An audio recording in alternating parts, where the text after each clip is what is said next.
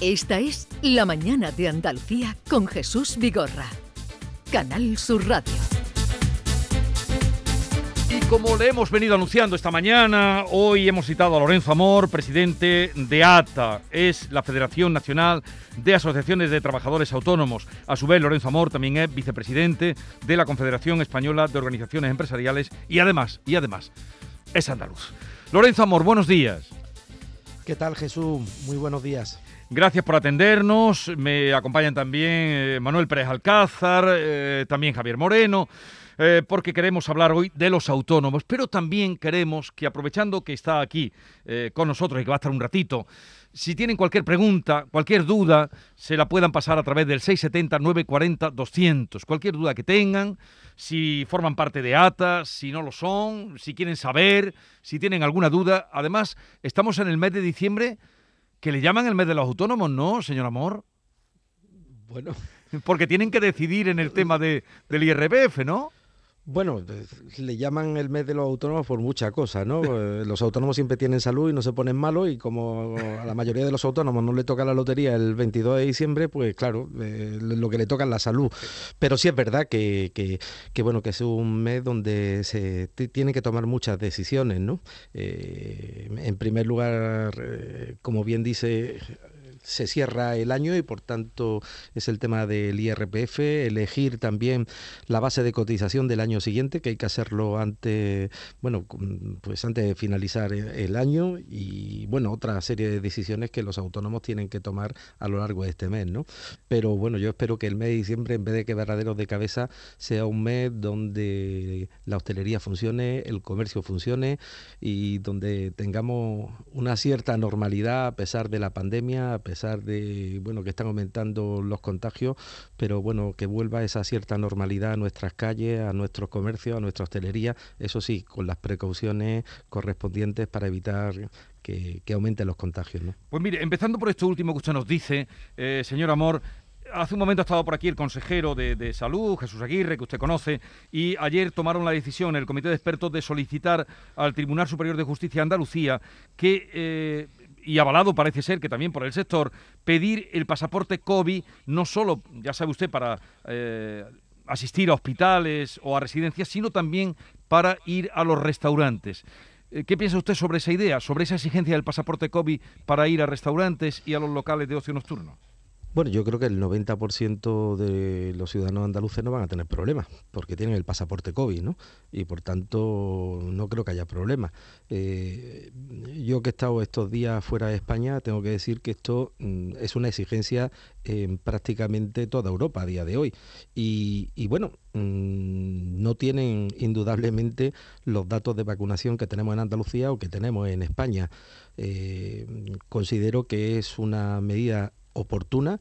Mm, creo que la gente se tiene que vacunar. Invito a que, eh, bueno, pues las personas en el proceso que se está llevando, pues tengan esa tercera vacuna de refuerzo quien, la, quien le corresponda. La segunda a los que se vacunaron con Janssen. Y bueno, como mm, bien acaba de anunciar el consejero hace escasos minutos, pues que a partir del lunes 13 todos los papás solicitemos pues la vacunación de, de, nuestros hijos, que una de las cosas que sí más me preocupa ¿no? y que estoy viendo es que la tasa de incidencia en los menores de 11 años pues, pues prácticamente mm, muy superior, ¿no? El doble a la que hay en los mayores de 11 años y por tanto eh, no creo que tenga que ser ni una preocupación ni para la hostelería ni una preocupación tampoco para ningún ciudadano porque mm, creo que eh, Andalucía ha hecho bien los deberes y tenemos un índice de vacunación y por tanto de certificado COVID importante. Yo lo que invitaría también es a las administraciones a ayudar a esas personas mayores, a todos aquellos que no han podido descargarse el certificado COVID que lo puedan tener. Bueno, volvamos a, ATA, eh, Federación Nacional de Asociaciones de Trabajadores Autónomos. Cuéntenos usted y sobre todo a quienes nos están escuchando, ¿qué es ATA? ¿Qué encuentran ahí los autónomos? Qué refugio, qué amparo, eh, qué complicidad encuentran en ATA los autónomos. Bueno, Jesús ATA es una organización que nació hace 26 años en Andalucía, concretamente en Córdoba, que hoy se ha convertido en la voz de los autónomos ¿no? y la organización referente de los autónomos en nuestro país. Eh, como bien sabes, pues tras 26 años, hoy estamos representados en todas las comunidades autónomas, en todas las provincias, junto con SEPIME, pues conformamos mm, lo que es SOE con más de 4.000 organizaciones eh, sectoriales e intersectoriales, pero lo importante es que hoy tanto en la CEA en Andalucía como en la COE en el ámbito estatal, eh, son organizaciones que de arriba abajo representan todo el tejido empresarial, desde el autónomo hasta la empresa de mayor dimensión que pueda haber en nuestro país, pasando por las pequeñas y medianas empresas. Eh, en ATA, ¿qué es lo que hacemos? Bueno, pues somos interlocutor con, con el gobierno y con las administraciones. Precisamente hoy mismo, ahora mismo, se está celebrando una reunión, mesa de diálogo social sobre materia de reforma laboral. El lunes tenemos otra reunión en el Ministerio de Trabajo. El, jueves tenemos reunión con Agencia Tributaria y el lunes día 20 tenemos reunión con asuntos económicos. Estas son las reuniones, digamos, oficiales con, con, ministerios, ¿no? Pero luego hay muchas reuniones, muchas reuniones de trabajo. Pero a partir de ahí, lo que somos, somos una organización que está a disposición de los autónomos españoles y de los autónomos andaluces, ¿no? Donde cualquier autónomo pues tiene la posibilidad de cualquier duda, cualquier problema que pueda tener, acudir a ATA, bien sea directamente o bien a través de la línea telefónica o a través de correo electrónico para poder solicitar la información que, necesite o la, o la duda que, pueda tener. ATA como organización, pues a día de hoy representa pues prácticamente a medio millón de autónomos en Andalucía, la componen más de 250 organizaciones, tienen en total casi 300 personas trabajando por todo el territorio nacional.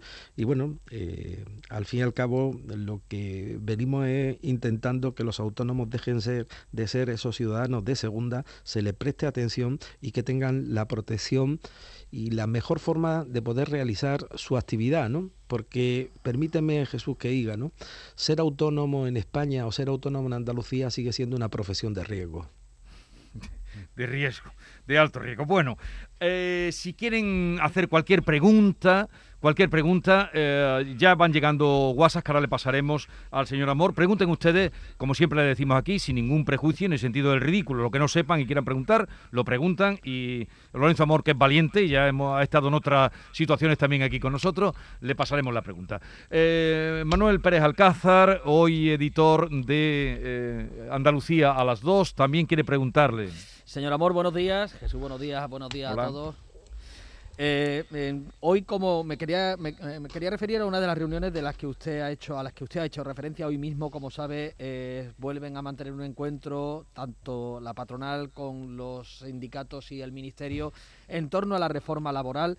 Las posturas estaban distantes. Eh, ya sabemos que la COE presentó su propia propuesta la semana, la pasada semana, pero el ministerio trata de encauzarlo en torno a la temporalidad de los contratos. Ahí está eh, la almendra de la negociación en este momento. ¿Qué les parece a ustedes esa propuesta de 90 días máximo para mantener un contrato eventual en concreto ustedes los autónomos son eh, empleadores que tienen eh, a su cargo no muchos empleados, con lo cual la temporalidad les afecta menos directamente, pero se puede encauzar ese, número de días que el Ministerio propone para la temporalidad, 90 días actualmente, ¿en dónde podría estar la cifra de días para, para esos contratos temporales? Bueno, Manuel, buenos días. En primer lugar, decirte que indudablemente en el ámbito de los autónomos eh, hay muchos contratos temporales, porque precisamente donde se realizan los contratos temporales suele ser actividades, sectores donde hay muchos autónomos. ¿Dónde se realizan principalmente las contrataciones temporales? Pues en el ámbito de la agricultura, porque son campañas eh, agrícolas que todos conocemos en nuestra tierra, en el ámbito de la hostelería, porque sabemos que no es solamente el que tiene un bar, sino que conocemos lo que es la feria eh, repartidas por el todo el territorio nacional, aunque desgraciadamente llevamos dos años sin, sin poder celebrar feria. Conocemos también lo que es los eventos de bodas, bautizos, comuniones que se hacen el fin de semana, o conocemos los pueblos de nuestra Andalucía, donde cuando llegan las ferias o fiestas, pues hay que hacer contrataciones extras. También en el ámbito del comercio, lo estamos viendo eh, ahora en las campañas de Navidad, también la de rebaja, donde indudablemente hay contrataciones extras. Y luego en sectores como la construcción o en sectores también que tienen que ver con el transporte. Aquí es donde se concentra principalmente la eh, temporalidad. Hay que decir que nosotros desde hace meses veníamos diciendo que lo que estaba pidiendo Bruselas era dos aspectos fundamentales. Uno, no estaba pidiendo derogar la reforma laboral, porque incluso Bruselas, la OCDE, ha defendido la normativa laboral como una norma que ha servido para generar empleo, para amortiguar el, mm, problema de la pandemia e incluso ahora eh, en el momento coyuntural actual está sirviendo para generar empleo por encima que eh, incluso que lo que es el crecimiento económico. Ahora bien, hay dos aspectos en los que España pues suspende con el resto de los países europeos. Uno es la tasa de temporalidad, que estamos prácticamente 10 puntos por encima del ámbito europeo, y otra lo que es eh, el desempleo juvenil, que bueno, aquí eh, es un, eh, voy a decirlo, es una lacra, es un problema. ¿no? Bien, nosotros estamos comprometidos, y lo dijimos hace tiempo, en trabajar en esto que nos está pidiendo Bruselas. Ahora bien, esto hay que trabajarlo teniendo en cuenta la idiosincrasia que tiene nuestro país. Eh, lo primero que hay que tener claro es que temporalidad no es sinónimo de precariedad. Yo puedo hacer un contrato cuatro meses a una persona en la estación de esquí de Sierra Nevada y por mucho que esté cuatro meses, estará acogido al convenio colectivo correspondiente, pero no será un trabajo precario. O puedo tener una persona contratada este fin de semana en dos eventos que tenga de dos bodas y estará trabajando, cumpliendo su hora y dentro de lo que establece el convenio colectivo. A partir de ahí, pues hay que tener en cuenta nuestra idiosincrasia, de nuestra economía, que el 80%, pues prácticamente dos terceras partes dependen del sector servicios, ¿no? Y claro, en el sector servicios, como le estaba señalando, es donde se concentra gran parte de la temporalidad. Pero a partir de ahí, seguimos comprometidos en trabajar y en buscar mecanismos para que la gente cada día más pueda tener contratos mm, indefinidos y contratos estables. Pero ahora, lo que no, lo que tenemos que tener claro, uno, y lo hemos advertido, no podemos Mm, suspender los contratos temporales. Porque si yo necesito seis días o ocho días una persona en el Rocío, no la voy a contratar todo el año. Segundo, no podemos poner números clausus dependiendo del tamaño de la empresa en cuanto a lo que son los contratos temporales, porque eh, puede haber una empresa que no necesite ningún tipo de contrato temporal dentro del sector de la hostelería, pero puede haber una empresa dentro del sector de la hostelería que solo se dedique a ferias, a eventos y donde evidentemente aquí el número de contratos temporales son mucho mayores. A partir de ahí, eh, bueno, el documento que nos, mm, que nos presentaron el miércoles eh, es un documento eh, más aceptable que el que teníamos encima de la mesa. Aun con eso, eh, nosotros creemos que tenemos que seguir trabajando para buscar una normativa en materia de temporalidad que sea buena para el país, sea bueno para los trabajadores, sea buena para la empresa y sea bueno para el empleo. Y es lo que vamos a tratar en, la mesa de hoy. También eh, se está tratando temas como el contrato de formación, que es algo fundamental para combatir el desempleo, el desempleo juvenil, que como he dicho, en nuestro país es una lacra. A partir de ahí hay otro aspecto que están encima de la mesa y bueno, donde habrá que abordarlo. Lo que sí pedimos es que esto se tiene que hacer sin ponernos una fecha como nos están marcando, sin prisa, sin pausa, pero sin prisa. La propia Comisión Europea ha dicho que esto del tope del 31 de diciembre tampoco tiene que ser un tope mm, que, digamos, evite o, ponga en peligro el, acuerdo o el consenso. Y yo espero, de verdad lo digo, ¿eh? nuestra intención es seguir trabajando en la mesa para alcanzar un acuerdo que sea bueno para todos, para el país y para todos. Y vamos a seguir en esa, en, esa línea. ¿El límite de poner unas, un, número de días o de meses eh, para, para la temporalidad de los contratos puede ser aceptable más allá de que se alcance un acuerdo sobre el número de meses o el número de días que serían eh, límite para esos contratos? Bueno, es que, vuelvo a insistir, es que depende de los sectores, ¿no? Porque, mire, 90 días a lo mejor en el ámbito del comercio viene bien, pero sin embargo en el ámbito de la agricultura se queda corto. Entonces, eh, cada sector es un mundo, lo mismo que cada empresa. Pues vamos a trabajar para eh, evitar eh, que las empresas pierdan su capacidad de contratación y por tanto se dañe la creación de empleo, pero vamos a trabajar también para que, bueno, mm, evitemos la alta tasa de temporalidad que tenemos en este país. Por cierto, yo sí quiero señalar una cosa. Aquí se está poniendo todo el foco, y estoy en una empresa eh, hablando en la radio televisión pública de Andalucía. ¿no? Eh, no es el caso de Andalucía, pero yo sí voy a poner algo encima de la mesa.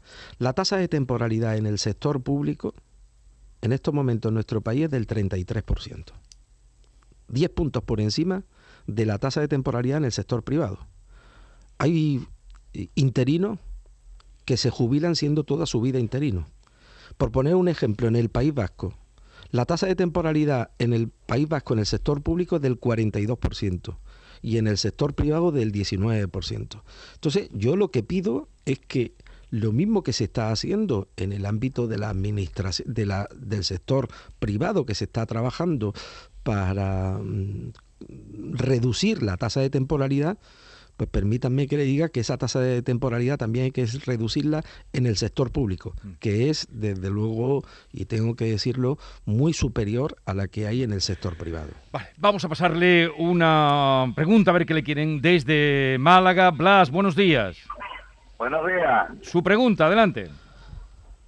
Vamos, yo eh, voy a poner a mi el antecedente. Mi hijo eh, se atrevió a montar un bar este año pasado, en julio, en plena pandemia.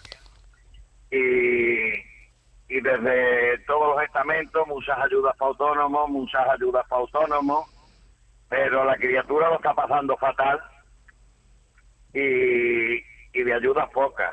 Y las que hay, engorrosa 100%. Hay algo claro que se puede hacer para los autónomos, sobre todo para jóvenes empresarios, que mi hijo tiene 28 años, ha llegado a tener hasta tres personas contratadas y ahora con una le está costando trabajo. Bueno, pues entramos ahí en el tema que, bien conoce Lorenzo Amor, mm, problema de las ayudas directas o no directas o qué hay para los autónomos en tiempo de pandemia.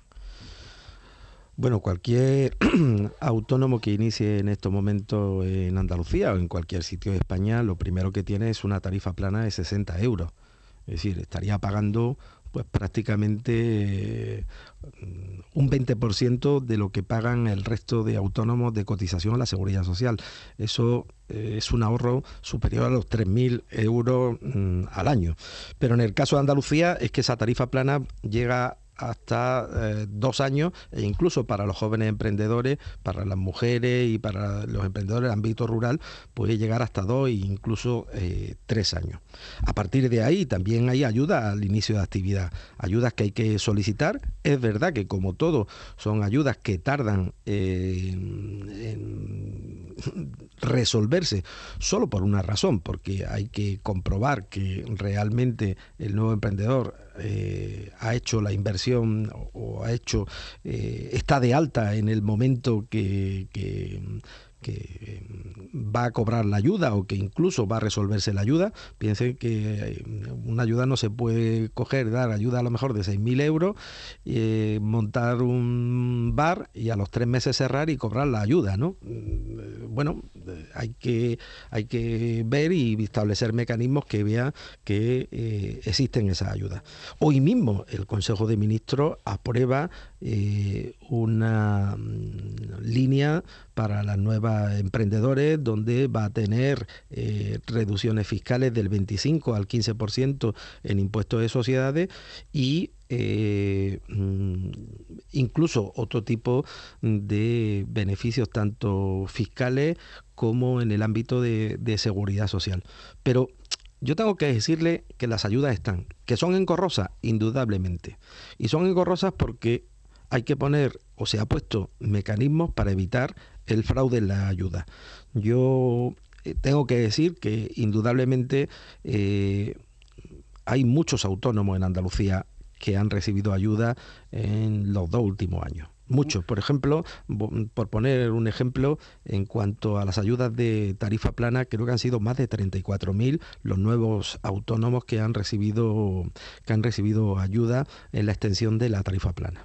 ¿Ustedes ayudan a tramitar las ayudas? ¿ATA, me refiero? Bueno, nosotros asesoramos la tramitación de las ayudas. Eh, Vamos, la tramitación irá por sus cauces, pero digo eso, ayudar a que se eh, asesorar Asesorar lo asesoramos. Ahora, lo que es el trámite directo de la solicitud de las ayudas, para esto, bueno, Andalucía cuenta con una importante red de, de mm, centros de los llamados CADE, ¿no? que están a disposición de todos los emprendedores en Andalucía, que están en muchos pueblos, y luego, indudablemente, pues están muchos asesores de todo tipo que son al final los que tramitan este tipo, este tipo de ayudas, ¿no? Pero sí es verdad que cualquier emprendedor o persona que quiera darse de alta puede ponerse en contacto con cualquiera de las oficinas que tiene ATA o a través de su teléfono de asistencia gratuito y las necesidades que tenga de asesoramiento, pues ahí nos va a encontrar. Lo que no hacemos, y eso, lo, bueno, porque para eso están los asesores, que no podemos hacerle a ellos competencias del leal, son también autónomos, ¿eh? que son los que tramitan indudablemente las ayudas. Bueno, le pregunta a Javier Moreno. Señor Amor, eh, decía usted que es una profesión de, riesgo el ser autónomo y no tenemos ninguna duda porque lo primero es que no pueden ponerse enfermos. Más allá de las ayudas directas, más allá de la tarifa plana para quienes inician actividad, ¿cuánto cuesta ser autónomo en este momento? ¿Cuáles son las cuotas? ¿Cuál es el sistema de cotización? ¿Qué más se puede hacer? ¿Cuáles serían sus, sus demandas en ese sentido? Bueno, Javier, buenos días cuando decía que ser autónomo en España y en Andalucía es una profesión de riesgo, me he dejado atrás la coletilla y la voy a terminar, ¿no? Es una profesión de riesgo porque si fracasa lo pierdes todo. Y si tienes un poco de éxito, como mínimo, el 50% lo vas a tener que pagar a Hacienda y a Seguridad Social. ¿Cuál es el problema de un autónomo en Andalucía en estos momentos? Voy a poner que ese autónomo tiene un empleado, no voy a hablar de más, un empleado. Y un empleado que está en un salario medio del convenio. ¿vale? De cualquier convenio. Ese autónomo cuando va a levantar cada mes la persiana de su negocio, sabe que cuenta como mínimo, sin contar la retribución que él pueda tener, con casi 2.200 euros de gastos, que son la nómina, los seguros sociales del trabajador más su cotización a la seguridad social. A partir de ahí, tiene que empezar a pagar la luz, que como todos sabemos, en este momento mm, bueno, ayer era cuatro veces lo que pagábamos el año pasado. Si es un autónomo que tiene una furgoneta, un taxi, un camión, pues ya vemos al precio que está el gasoil. Aquí hay que pagar asesores. Aquí, evidentemente, eh, son las personas que nos ayudan diariamente en nuestro negocio. Por ejemplo, para tramitar las ayudas, para llevarnos los papeles, etcétera, etcétera. Hay que pagar tasa, agua, luz, basura. Y eso se venda o no se venda, ¿no? estoy diciendo, estoy diciendo nada más que abrir.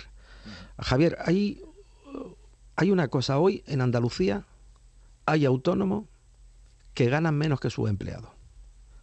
Y digo esto porque un empleado que esté ganando en estos momentos 1.300 euros, al autónomo tiene que pagar por él casi 1.900 euros. Si a esto le suman los 300 euros de cotización a la seguridad social, son 2.200. Eh, el autónomo se queda al final con 1.000 euros. Si es que no da para más.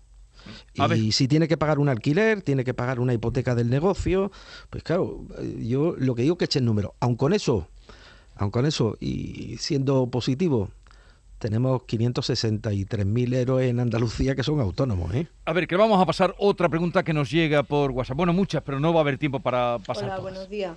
Quería preguntar una cosa, es que no tengo ni idea, verá. Mi hijo quiere poner una empresa, él es comunicación audiovisual, ¿vale? Eh, ¿Cuánto tendría que pagar de un seguro autónomo? ¿Le entraría lo de la tarifa plana? Él tiene 25 años. A ver si me puede ayudar, por favor. Bueno, puede suponer que su hijo no se ha dado de alta nunca como autónomo, y por tanto con esa edad y con 25 años en Andalucía lo que le recomendaría en primer lugar que se ponga en manos de un profesional o que nos llame ATA para asesorar directamente, pero sí le digo ya que eh, tendría derecho a la tarifa plana, por un lado, que estaría pagando pues en Andalucía prácticamente dos años 60 euros y eh, le recomendaría también que solicitara la ayuda mm, al inicio de la actividad que tiene Andalucía, pero también, bueno, mm, me está hablando de comunicación audiovisual, ¿no? Hay ayudas directas en el ámbito de la digitalización, a la cual también le recomendaría que, acudiera para todo lo que es la compra de equipos, pero insisto, para esto lo suyo es ponerse en manos de un profesional, de, como digo, los centros que hay repartidos por toda Andalucía, de la Consejería de Empleo, mm, para que le asesoraran ¿no? en todas estas materias que hay, o bien nos ponemos a su disposición desde ATA. Una pregunta más eh, que le vamos a pasar, señor Amor. Eh, Joaquín, buenos días. Hola, buenos días. A ver, su pregunta. Mira, la pregunta es la siguiente. Yo soy autónomo desde hace treinta y tantos años de la hostelería y tengo trabajadores a mi cargo, pero las circunstancias como están, como están, de vez en cuando me contrata el SAS y trabajo como cocinero en los hospitales. Entonces, cuando paso un periodo, me dejan parado, yo voy a solicitar el paro y no me lo dan, se me deniega porque aunque estoy mm, estoy pagando en los dos regímenes, se me dice por uno que no tengo derecho a solicitar el paro puesto que sigo siendo autónomo. Entonces me vuelven a contratar, ¿vale? Yo ya mm, no pido más el paro, pero pienso que puedo solicitar que no me quiten de la nómina esa protección que se paga de desempleado, puesto que nunca me van a dejar cobrar el paro. ¿Sería eso posible? ¿Cómo podríamos gestionar eso? Bueno, pues esta es una pregunta de las interesantes, ¿no? Son de las cosas que venimos denunciando pues prácticamente todos los días, ¿no? como usted bien dice, para cobrar el desempleo uno tiene que haber cesado en la actividad en todo. No puede estar ni en el régimen agrario, ni en el régimen de autónomos, ni tampoco, bueno, pues trabajando en el régimen general. Y lo que usted mm, está comentando, pues ha pasado a muchas personas a lo largo de esta pandemia. Personas que han estado a lo mejor en ERTE y no han podido cobrar el ERTE porque a su vez tenían un pequeño negocio o autónomos que eh, estaban en cese de actividad no han podido cobrar el cese de actividad porque tenían a su vez un trabajo por cuenta ajena.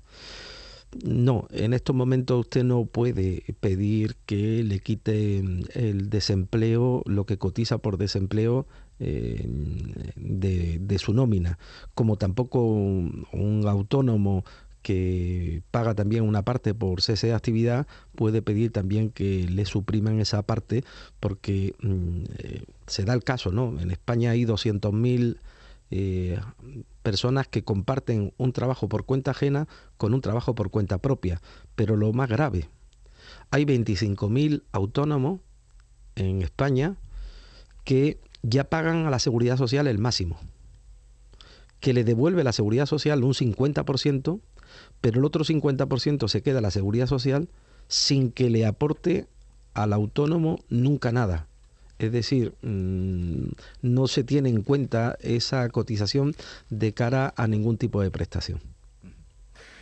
Bueno, pues vamos, eh, eh, tendremos que buscar otro momento porque ya nos hemos eh, pasado de la y media. Señor Lorenzo Amor, gracias por aceptar este especial que hemos querido dedicar a los autónomos, a información para los autónomos. Ya saben que a través de los teléfonos de ATA pueden consultar también dudas que tengan, que tienen teléfono gratuito a disposición de la gente que esté interesada. por cierto, que mm, el otro día llevó usted la zambomba hasta Madrid, ¿eh? Bueno, y con buenos amigos, ¿no? Pero sí, sí, tuvimos una zambomba aquí en Madrid. Embajador de la zambomba en Madrid. Me he enterado.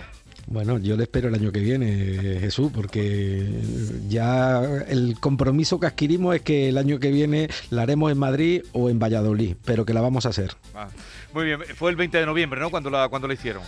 Efectivamente, el 20 de noviembre fue el, todavía no habían empezado las zambombas ni por Jerez ni por Andalucía y por eso quisimos poner el primer el primer sellito, ¿no? Bueno, pues si no nos hablamos, feliz, felices Pascuas, como se dice por, nuestra tierra. Un saludo y gracias por atendernos. Un saludo. Adiós.